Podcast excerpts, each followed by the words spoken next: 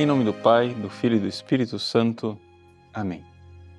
Meus queridos irmãos e irmãs, no Evangelho de hoje, Jesus entra numa controvérsia mais uma vez, ou seja, as pessoas ficam admiradas da forma como os discípulos de Jesus se comportam.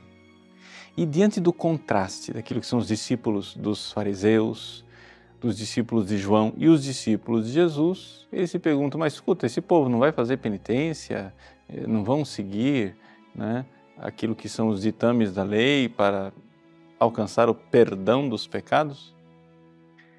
Jesus aqui nos coloca então diante de uma nova realidade, a realidade do Novo Testamento, um novo relacionamento de Deus conosco. Por quê? Porque na realidade foi visto que o ser humano não consegue viver a lei de Deus. O Antigo Testamento apesar dos convites de Deus, apesar de Ele a todo momento estar enviando os seus profetas, atestou claramente que por séculos e séculos a lei de Moisés estava lá. E, no entanto, o povo só vivia de queda em queda. Até que finalmente, no desastre da infidelidade, sobrou um restinho de Israel o restinho deste povo fiel aguardava o Messias. Mas aguardava o Messias naquela profecia de Ezequiel: Eu vos darei um novo coração. Arrancarei este vosso coração de pedra e vos darei no lugar um novo coração, um coração de carne. Aquele povo que tinha recebido de Deus a lei, a aliança, na verdade, eram ossos ressequidos, era um grande cemitério, não havia vida. O amor, estava faltando o amor. Do que adianta você viver uma lei, a lei de Deus, se você não ouve e não ama a Deus?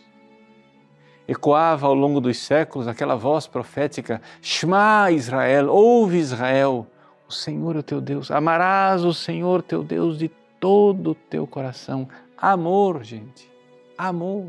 Amor quer dizer isto, quer dizer algo que parte desde dentro, não a observância externa de leis, de jejuns, mas algo que brota de dentro. Jesus então se apresenta aqui como esposo. Ou seja, aquele que tem que ser é, amado né, por excelência. Jesus quer o nosso amor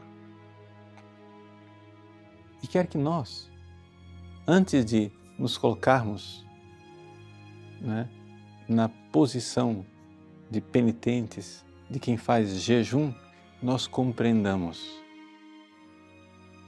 o que é estar com Ele, festivamente, alegremente. Porque só este grande amor é que justifica as penitências. Vejam como as coisas mudam. Veja como a ordem dos fatores altera o produto final. Ou seja, resumindo em poucas palavras, os fariseus, que sabiam que eram pecadores, faziam penitência, penitência, penitência, penitência, para tentar, num esforço pessoal, limpar a cara e se apresentar diante de Deus limpos, puros e santos. Problema, não dá certo.